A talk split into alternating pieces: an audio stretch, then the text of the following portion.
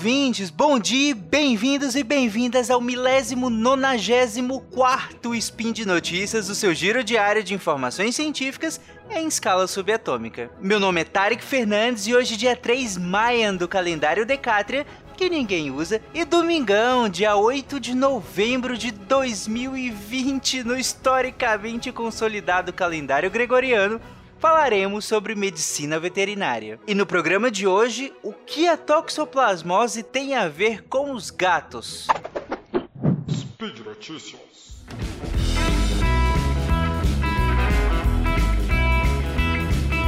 Ai meu Deus, eu quero comprar tanta coisa, mas não consigo achar nada barato. Ei, mocinha, você já ouviu falar da Promobit? Promo. Promobit? Sim, a Promobit é uma plataforma coletiva onde você pode encontrar as melhores promoções existentes na internet brasileira. Hum, mas isso não é golpe? Claro que não!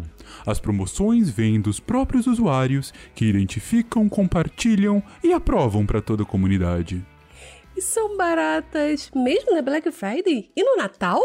Principalmente nessas datas. Se você está querendo as melhores ofertas, os preços mais baratos para eletrônicos, moda, papelaria, perfumes, viagens e muito mais. Adorei! Promobit! É para lá que eu vou! promobit.com.br A comunidade que encontra e compartilha as melhores ofertas.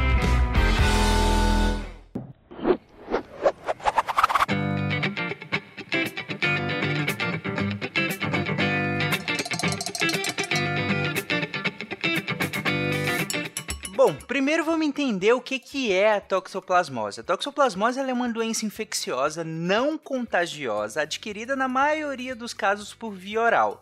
E aí pode ser por ingestão de carnes cruas ou mal passadas de animais que tenham os cistos do parasita, ou pelo consumo de água, frutas ou mesmo verduras cruas que estejam contaminadas pelo toxoplasma. Ela também pode ser transmitida pela da mãe para o feto durante a gestação e aí por via transplacentária, é o que a gente chama de toxoplasmose congênita. No número menor de casos, bem menor de casos, bem mais raro, pode acontecer por transfusão sanguínea, mas hoje em dia é muito menos comum que isso aconteça. A toxoplasmose é causada por um protozoário chamado Toxoplasma gondii, o agente etiológico dela, e infecta uma porrada de animais, uma quantidade enorme de animais, e aí aves, roedores, bovino, suíno, caprino, ovino, várias espécies silvestres Porém, somente os felinos são os hospedeiros definitivos da toxoplasmose. Por quê? Porque o toxoplasma ele faz reprodução sexuada nos felinos, ou seja, o ciclo reprodutivo do toxoplasma se completa nas células da mucosa intestinal dos felinos. E aí eles vão eliminar os ovos, ou daqui para frente a gente vai chamar de ocistos, nas fezes, durante a fase aguda da infecção esses ocistos vão esporular no solo e vão se tornar infectantes. Mas vamos conversar rapidinho sobre a questão dos sintomas e dos sinais clínicos. A toxoplasmose, ela na maioria das vezes ela é assintomática, ela vai se manifestar de maneira assintomática em pessoas imunocompetentes, ou seja, que não tenham problemas com seu sistema imunológico, tá tudo ok, o parasita ele vai permanecer inativo em vários tecidos do corpo por toda a vida, sem sequer talvez você saiba que um dia foi infectado. Para alguns poucos, uma bem diminuto, pode apresentar um quadro, uma síndrome gripalzinha comum, dor no corpo, dor de cabeça, eh, febre, cansaço, linfonodos aumentados, e aí com o tempo é autolimitante, você vai se sentir mal por algum tempo ali, mas depois ok. Porém, para algumas pessoas, e aí pessoas, por exemplo, em AIDS, uh, que tenham AIDS, uh, que fazem tratamento com medicamentos imunossupressores prolongados, ou que façam tratamentos quimioterápicos, aí a toxoplasmose pode se apresentar uma forma mais grave, e aí pode acometer o cérebro, o coração, o fígado, enfim, pulmões, os olhos é muito comum. é, e aí de maneira muito mais grave. E aí, dependendo de onde é, está acontecendo essa lesão, você tenha manifestações de sintomas. Então, por exemplo, se estiver tendo uma, uma, encefalite, por exemplo, você vai apresentar convulsões, você pode ter aumento de fígado, de baço, você pode ter problemas pulmonares, como pneumonites, miocardites, né? Uh, no, no, coração, no caso, né? Você pode ter comprometimento grave da visão. Isso tudo em seres humanos, em vários animais você também tem alguns desses sinais, eu vou explicar melhor em relação a isso. Em caprinos e ovinos, a importância é principalmente em relação aos abortos, afinal são animais de produção, então tem um impacto econômico muito grande é, em relação aos abortos por conta da toxoplasmose. Em suínos também essa questão do aborto é bem importante, e lembrando que nesses animais eles terão cistos do parasita nos músculos, porque é, eles são hospedeiros intermediários, lembra que só os felinos são os, os, os definitivos. E esses animais aqui, eles são hospedeiros intermediários, então eles não fazem o ciclo sexuado, mas fazem o ciclo assexuado. E aí esse parasita, ele vai formar um cisto dentro da célula, uma, é como se fosse uma forma de resistência dele, ficar ali guardadinho dentro da célula e na célula muscular, inclusive. Então ele vai ficar lá e, e potencialmente infectante caso seja consumido a carne desse animal com esse cisto. Em felinos, a maioria também é assintomático, mas também pode apresentar pneumonia, encefalite, anorexia, principalmente em felinos que tenham FIV, que é a imunodeficiência adquirida do felino, é como se fosse a AIDS do felino, por assim dizer. Em cães, a maioria também é assintomático, Porém, em cães imunocomprometidos, em associação com a sinomose, que é uma doença viral importante em cães, eles podem apresentar também encefalites e aí comprometimentos neurológicos graves, né? Mas, Tarek, se a maioria das vezes ela vai cursar com algo brando ou mesmo nada, né? Por que, que alguns médicos antigos ou mesmo pessoas leigas costumam falar que grávidas não devem, não podem ter gatos de maneira alguma? Bom, vamos entender melhor isso. Um dos exames pré-natais que, que é bem importante é a sorologia para toxoplasmose. Então, vai procurar anticorpos contra o toxoplasma. Caso a pessoa seja a grávida seja positiva para toxo, significa que ela já foi infectada em algum momento da vida, né? E aqui eu estou simplificando, obviamente, não, não é assim, positivo negativo. Tem interpretações em relação a isso.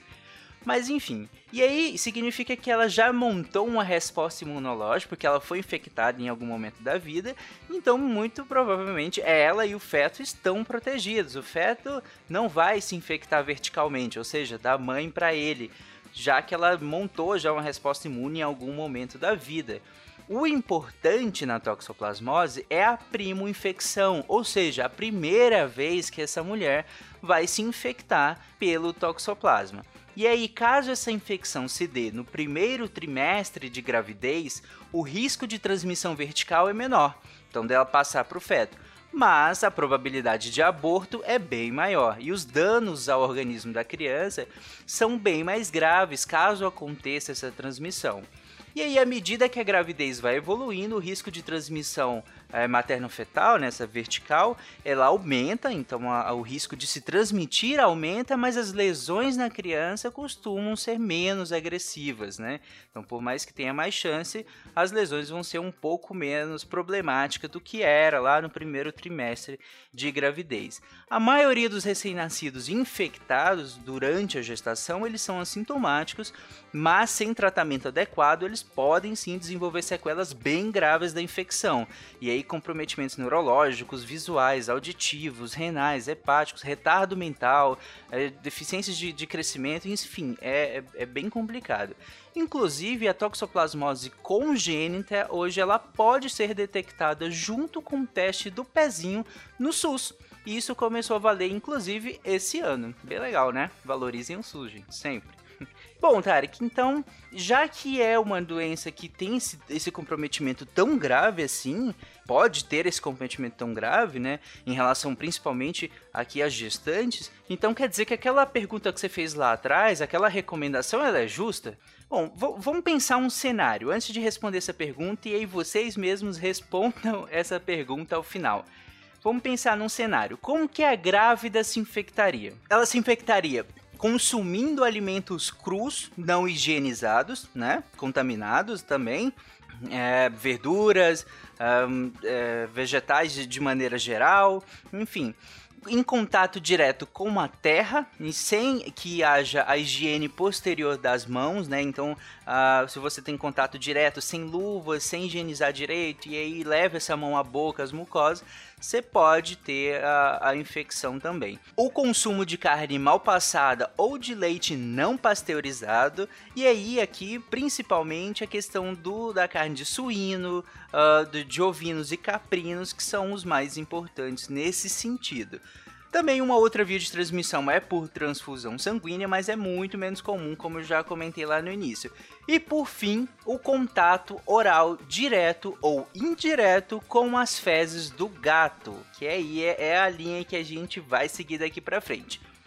Mas não basta o contato oral direto ou indireto com as fezes do gato. Esse gato que defecou, ele precisa estar infectado, ok? Acho que é meio todo mundo concorda com isso. E os, como que os gatos se infectam? Eles se infectam por injeção do, ingestão do toxoplasma de tecidos de roedores, por exemplo, né? Então eles precisam consumir um outro animal que esteja infectado. Aves também, né? Uh, se ele ingerir uma, caçar e ingerir uma ave, ele também pode se infectar ou mesmo ele pode se infectar diretamente de alguma dessas carnes que eu acabei de citar, que muitas vezes os tutores oferecem crua para esses animais. Algumas dietas que, que os tutores fazem que colocam essas carnes cruas e aí aumenta o risco de, desse tipo de infecção. Eles também podem se infectar por via transplacentária e existe uma elevada soroprevalência do, do Toxoplasma gondii nos gatos. Infe essa infecção transplacentária ela pode causar aborto ou o nascimento de filhotes com vários sinais clínicos bem graves e, em muitos casos, incompatíveis com a vida. E você, inclusive, pode testar o seu gatinho. O médico veterinário vai associar os sinais clínicos que possam ter com a variação das dosagens de anticorpos e outros testes. Então, é possível testar o seu gatinho. Então, gente, óbvio que o gato semi-domiciliado ele tem muito mais chance de se infectar ou seja, desse primeiro, desse segundo tópico aqui, o, o resumo é nada de saidinhas pro seu gato. Se você tem um gato, ama seu gato e cuida dele, ele é para ficar em casa, no ambiente doméstico, ok? Mas vamos lá. Digamos que essa grávida teve contato via oral com as fezes de um gato infectado. Mas a história não para por aí. Porque não basta que o gato esteja infectado, ele precisa estar é, no momento da infecção aguda. Porque o gato, não é porque ele teve o toxoplasma em algum momento que ele vai virar uma maquininha de eliminar o toxoplasma. Ele vai eliminar os oocistos, né, aqueles ovinhos, de uma a duas semanas na fase inicial aguda da doença.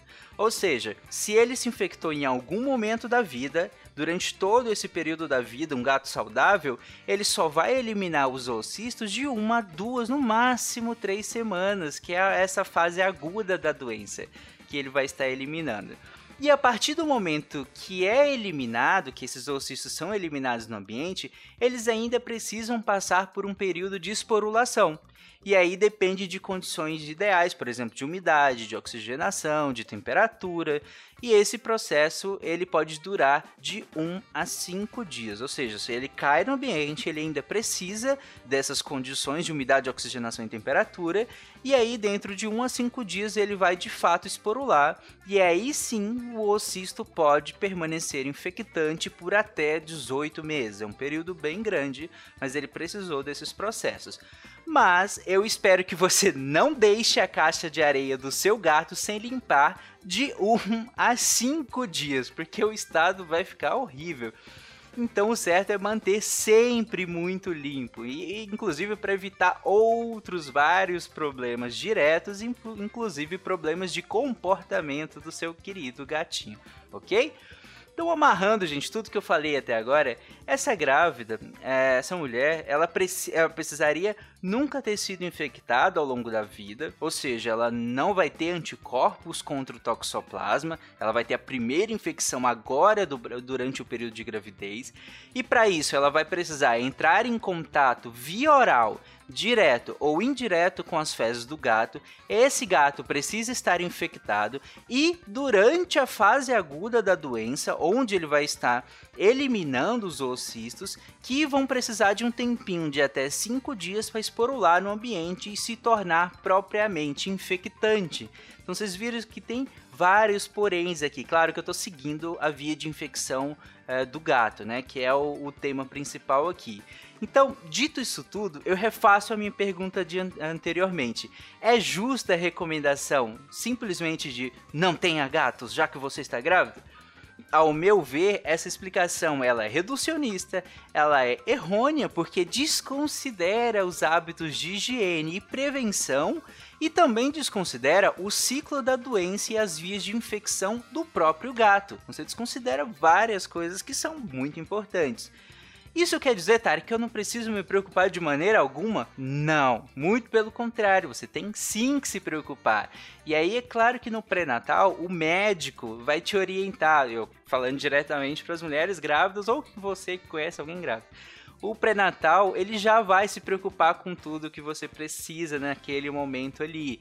E além disso, você tem todas essas medidas de prevenção que eu citei ao longo aqui do episódio, né? Desde lavar muito bem os vegetais, na hora de manipular proteína animal crua, ter muito cuidado com essa manipulação, não só com a manipulação direta, mas onde você está manipulando. Lembra que se você coloca em cima de uma bancada alguma coisa, você está contaminando essa bancada bancada. Então, muito cuidado com o que você vai colocar em cima da bancada junto. Cuidado nessa, nessa contaminação cruzada de algo que você vai às vezes cozinhar muito bem, mas aí entrou em contato com algo que você vai consumir cru. E aí você pode ter essa contaminação cruzada. Tendo esses cuidados todos, e é aqui o cuidado focado no gato. Gato é dentro de casa, não é semidomiciliado. É, você pode, inclusive, testar o seu animalzinho, levar o veterinário, o médico veterinário, para que ele seja testado. Alimente o seu gato com ração, por favor. É, se você faz alguma dieta e é, é muito pouco provável que ela seja muito bem balanceada. Eu tenho um spin de notícias só sobre isso que eu vou deixar linkado aqui.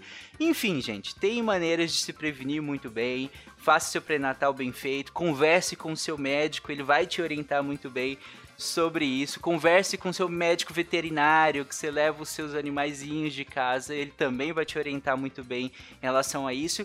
E lembrando, a saúde, ela é única.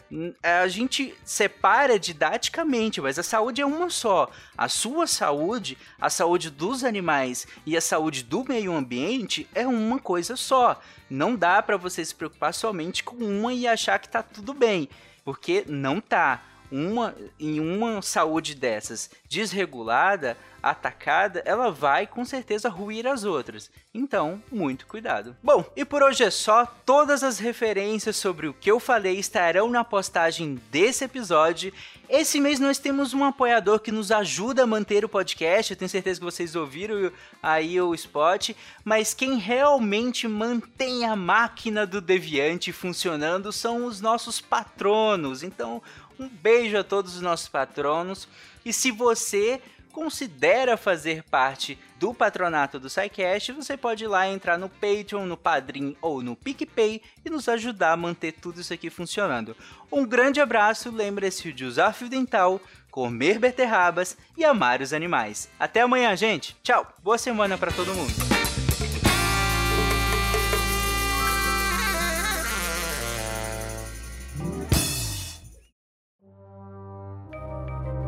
Este programa foi produzido por Mentes Deviantes.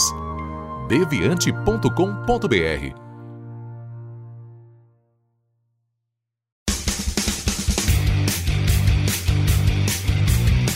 Cortes, edição de podcast.